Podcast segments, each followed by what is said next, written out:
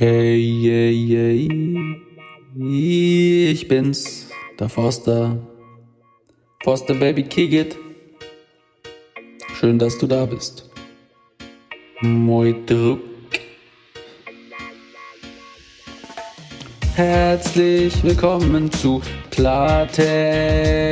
Ein Ex-Changi packt aus. Das mit dem Takt hat er immer noch nicht raus, aber wenn du fleißig zuhörst, dann lernst du was daraus. Wenn ich dir über Sucht und Drogen was erzähl, wenn du einmal drin bist, Bruder, dann geht es schnell, Alter. Deswegen hör zu, was ich sag. Ich will nur dein Bestes, yeah.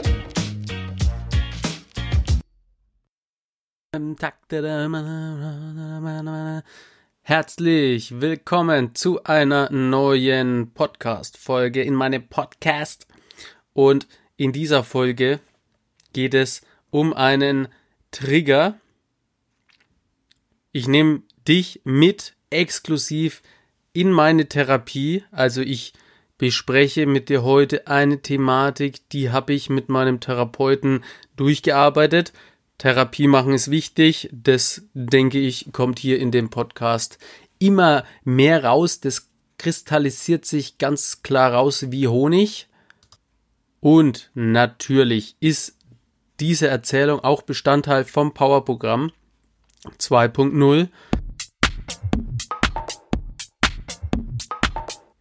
In dieser Folge geht es um ein Storytelling. Ne, ich erzähle dir, euch ja die Geschichte aus meinem Leben, um eben da einfach einen Zugang herzustellen. Wenn es jetzt dann aber um konkrete Methoden geht, wie man jetzt gewisse Muster durchbricht, wie man Glaubenssätze aufbaut, wie mache ich es, mein eigenes natürliches Heilgefühl hervorzurufen, wie kann ich mich immer richtig entscheiden, wenn es um diese Thematiken geht, die gibt es natürlich nur im Powerprogramm, solltest du Lehrerin, Lehrer sein, und irgendwie Drogenpräventionsbeauftragte, Beauftragter sein oder, oder dir wurde dieses Amt zugeschoben und du weißt jetzt nicht, was du machen sollst. Trau dich. www.dominik-forster.de Es hat noch nie eine Veranstaltung nicht stattgefunden. Wenn vor Ort der Wunsch besteht, dann kriegen wir das hin. Und eine Anekdote möchte ich hier noch mit auf den Weg geben, ne, weil das ist ja jetzt hier alles kostenfrei rausgeballert. Und was gibt's dann erst, wenn man für einen Forster bezahlt? Solltest du keine Lehrerin sein, kein Lehrer, sondern selber betroffen sein, nicht mehr zur Schule gehen, dann melde dich doch einfach mal für ein kostenfreies Erstgespräch zum Mentoring. Jetzt wünsche ich grandiosen Spaß mit der Folge Ungerecht. Hier noch ein geiler Reim von Cool Dominic Forster. Nee, der, der, der Reim ist von Cool Savage. Äh, Kriege ich jetzt nicht genau hin, aber auf jeden Fall sagt er in irgendeinem Lied, äh, alles, was ungerecht ist, bleibt nicht ungerecht. Also rächen. Ne? Ich räche mich. Alles, was ungerecht ist, wird gerecht. Geil.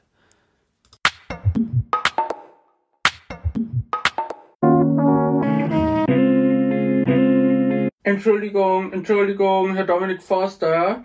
Ich bin eine, eine preisgekrönte Reporterin und ich würde Ihnen gerne eine ganz, ganz wichtige Frage stellen. Klar, welche denn? Ja, Herr Dominik Forster, also Sie sind ja äh, äh, für viele auch ein, ein, ein, ein Star, sagen wir es einfach, wie es ist. Und äh, mich würde jetzt interessieren, gibt es etwas, was ein Dominik Forster nicht kann? Ungerechtigkeit tolerieren.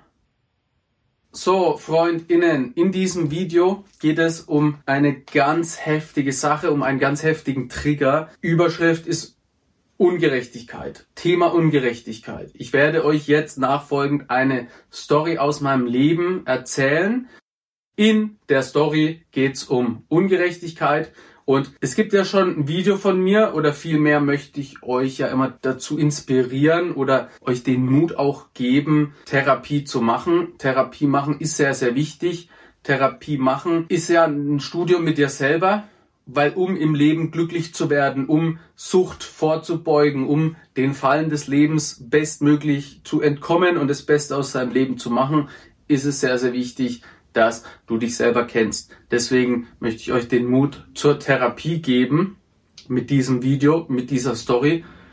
Und gleichzeitig ist die Story oder Ungerechtigkeit ein Trigger, den ich elf Jahre jetzt gesucht habe ich habe elf Jahre Therapie gemacht und dieser Trigger kam jetzt erst auf durch eine Story, die ich auch schon 100 bis 1000 Mal erzählt habe, aber noch nie auf diese Weise, wie ich es jetzt gemacht habe. Und an diesem Trigger, an der Ungerechtigkeit, die ihr jetzt in dem Video erfahrt, an der Ungerechtigkeit, die mir widerfahren ist, habe ich im Prinzip 25 Jahre meines Lebens gelitten. Und seitdem ich diesen Trigger weiß, ist es nicht einfach wie verpufft und es ist nicht so, als wäre es niemals passiert, aber es ist viel, viel besser geworden. Es ist sehr wichtig, dass man sich mit seiner Geschichte auseinandersetzt, wie die Lehrerin den Max und Moritz, wenn sie hinten in der letzten Reihe wieder schwätzen. Es ist sehr wichtig, dass man sich mit seiner Geschichte auseinandersetzt, denn das Leben ist oft hart und das Leben fickt uns. Probleme und Niederschläge prasseln auf uns ein. Das Leben ist nicht immer ein Ponyhof. Ganz oft passieren verdammt ungerechte Sachen. Aber um ein Problem zu verarbeiten, musst du es bearbeiten. Das ist ganz, ganz wichtig. Okay, also folgende Situation. Ich bin 13 Jahre alt und ich muss auf eine Brennpunkt-Hauptschule gehen. In der Schule habe ich ja schon erzählt, bin ich ganz, ganz oft der Spast, der Außenseiter gewesen. Ich war so der Typ, den man in die Fresse gehauen hat, einfach weil er da ist. Im Flashback sage ich, ich war klein, dünn, ängstlich, hässlich, kleiner Pimmel. So die Story. Der Typ, der habe ich auch erzählt, die Situation mit den zwei Reihen. Immer wenn sich der Lehrer umgedreht hat, hat mit der Banknachbar eine gegen den Hinterkopf geschlagen. Die ganze Klasse hat gebrüllt vor Lachen. Super. Schule war für mich ganz, ganz schlimm. So, ich hatte schon Bauchschmerzen, wenn ich am Abend ins Bett musste. Die Nacht war schwierig, dann bin ich in der Früh aufgewacht, dann äh, hat sich quasi alles in mir dagegen gewehrt, dass ich in die Schule gehe. Die Schule war damals und ist wahrscheinlich heute auch noch so ein Sandsteingebäude und es war so dunkler roter Sandstein, die Häuser, das Dach war schwarz-grau, oben waren irgendwie immer so dunkle Vögel, Raben, Aasgeier gesessen. Es konnte die Sonne scheinen, wie es wollte, aber wenn du dann in die Schule gegangen bist oder in den Block, wo die Schule stand, da wurde es auf einmal dunkel.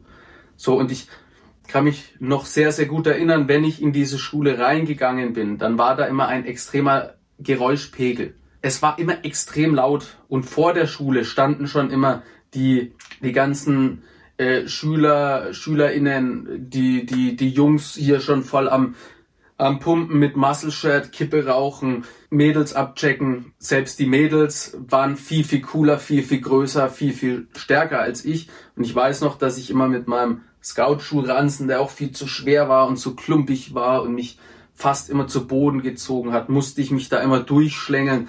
Und ich hatte schon immer diese Panik und dieses Unwohlsein. Und dann, ne, das war ja auch so eine rauchfreie Schule. Wir sind eine rauchfreie Schule. Dann hast du hier irgendwie diesen, diesen gelben diesen gelben äh, äh, Strafraum, ja, und, und alle stehen davor und rauchen. So dieses Bild, wir sind eine rauchfreie Schule und es stehen aber die minderjährigen Jugendlichen vor der Schule und rauchen. So, ich denke, du kannst dir das ganz gut vorstellen.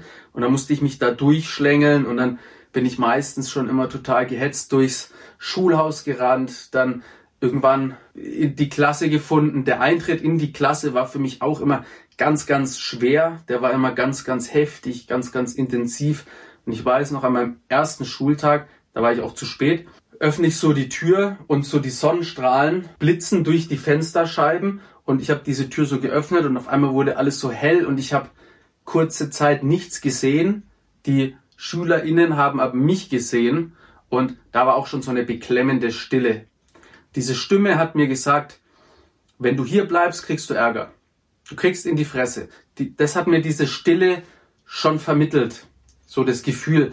Dann ne, bin ich auch so durch diese Klasse durch und alle haben mich angeschaut und ich war ja so klein und ängstlich und kannte keinen und ey, irgendwie über die Sommerferien hat sich mein Leben so verändert gehabt, weil vor den Sommerferien war ich der beliebteste Junge auf dem Fußballplatz. Ich hatte so viele Freunde, aber durch meinen Unfall konnte ich ja nicht mehr so in der Schule teilhaben und ich konnte da nicht mehr so die Leistung bringen und dann Gymnasium nicht geschafft, Realschule nicht geschafft. Meine Freunde haben es aber geschafft und da musste ich auf diese neue Schule und innerhalb von ein paar Wochen ist mein Leben, das irgendwie so voller Freude war, trotz meiner Eltern und Fußball und, und, und, und das Leben, was ja so voller Freude war, trotz jetzt Eltern und Unfall, war immer so hell und intensiv und auf einmal innerhalb von ein paar Wochen ist mein ganzes Haus, was ich mir so erbaut hatte, ist das irgendwie so in sich zusammengebrochen.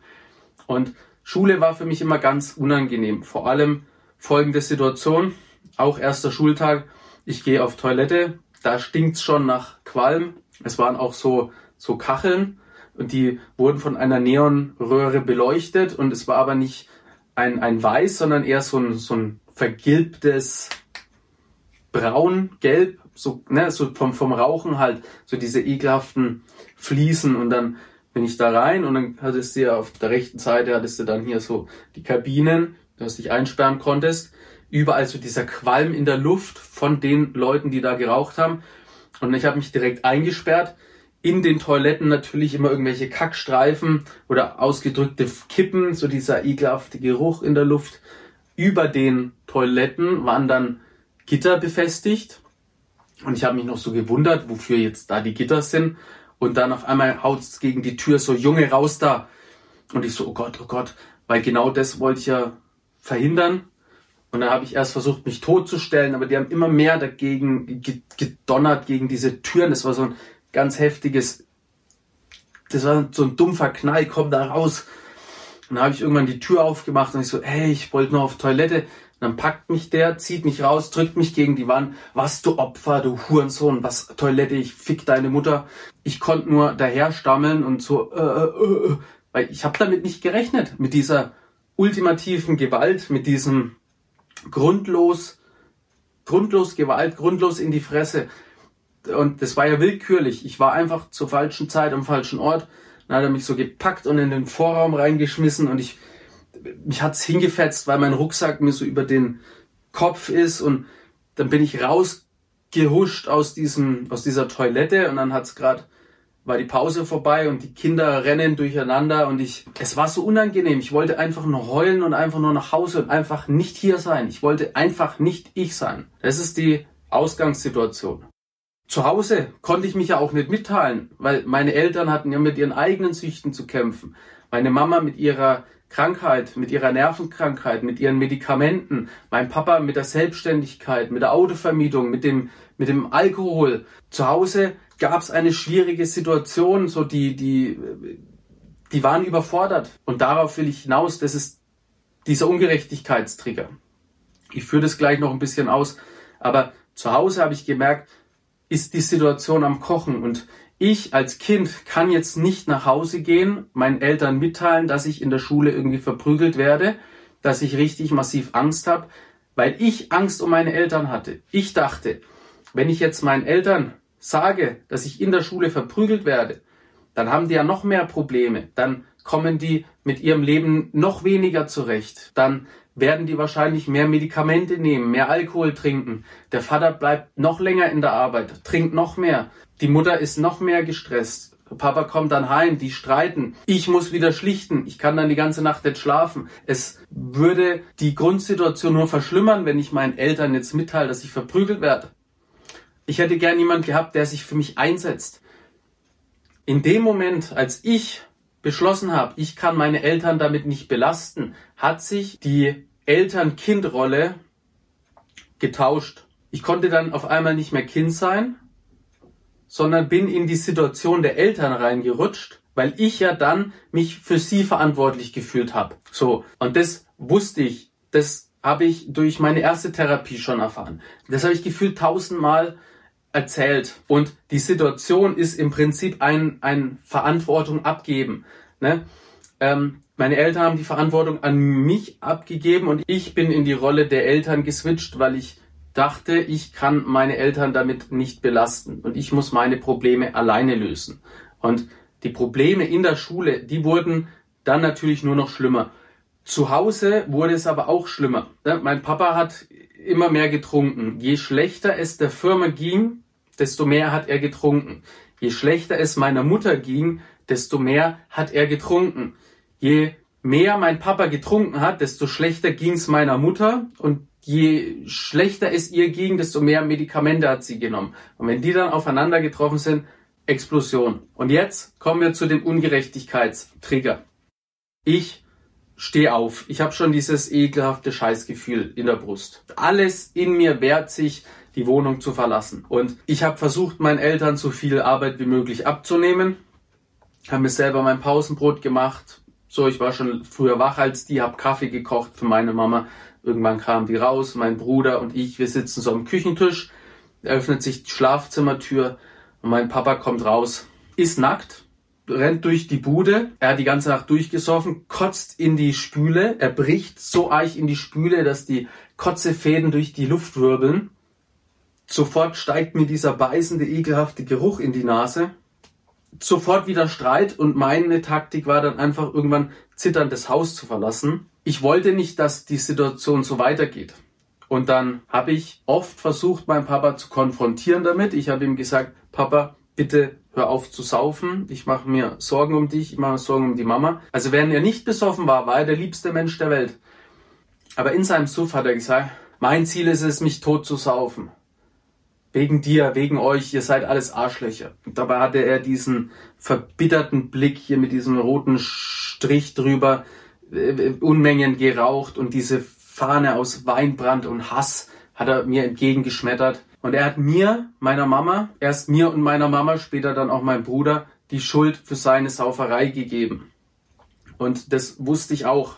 Aber ich habe ganz lang auf Hate-Nachrichten, auf Ungerechtigkeit, also wenn mir Ungerechtigkeit widerfährt, reagiert und ich wusste nicht warum. In der Situation, wo mir mein Papa die Schuld an seinem Saufen gegeben hat, war das ungerecht. Und ich habe die ein und dieselbe Situation hunderte Male erzählt, aber erst durch die Therapie und durch das nochmalige Wiederholen, auch mit einem anderen Therapeuten, kam dieser Ungerechtigkeitstrigger hervor. Und als der gesagt hat, es ist ungerecht und deswegen reagierst du auf Ungerechtigkeit extrem, deine Emotionen schleudert durcheinander, deine Körperreaktionen, alles wirbelt wie wild durcheinander wegen diesem Ungerechtigkeitstrigger. Es ist verdammt wichtig, dass du reflektierst wie Spiegel, weil die Situation natürlich heftig, anstrengend, ekelhaft, beklemmend, nicht zum Aushalten. Aber uns widerfährt Scheiße im Leben. Wir werden in Situationen reingeschleudert, wo wir nicht weiter wissen. Und die erste Reaktion, die wir immer haben, ist Schmerz, nein, weg damit. Ich, ich, ich, mir darf es nicht schlecht gehen, mir hätte sowas nicht passieren dürfen. Ich will nicht in den Schmerz rein, ich muss da raus. Aber der Weg raus aus dem Schmerz, aus dem Leid, führt in die Situation rein. Und da will ich dir oder euch den Mut machen, wirklich sucht euch eine Therapie, sucht euch eine Therapeutin, sucht euch einen Therapeuten, mit dem ihr gut könnt und arbeitet das auf. Egal was ihr erlebt habt, es gibt immer einen Weg da raus. Es ist anstrengend, es ist hart und auch nach so Therapiesessions, heute war zum Beispiel wieder eine, bin ich auch völlig überladen und völlig KO. Aber der Weg raus ist der Weg rein. Das war's auch schon wieder mit der Folge von mir. Wenn du mehr wissen willst, ja, dann musst du abonnieren. Check den Forster Style aus und sei gut drauf. Nächste Woche geht es wieder hoch hinaus. Yeah. Aber zieh dir bitte unbedingt kristallklar und klarkommen als Hörbuch rein, überall zum Streamen verfügbar. Bookbeat, Spotify, Deezer Audible, Get a Kick. Oh, das klingt so toll, aber gibt es auch das normale Buch zum Kaufen? Hä, was? Ja, ja, natürlich gibt's es auch als Buch. Kannst du überall abchecken, Bro. Es gibt sogar die Graphic Novel über Panini Comics.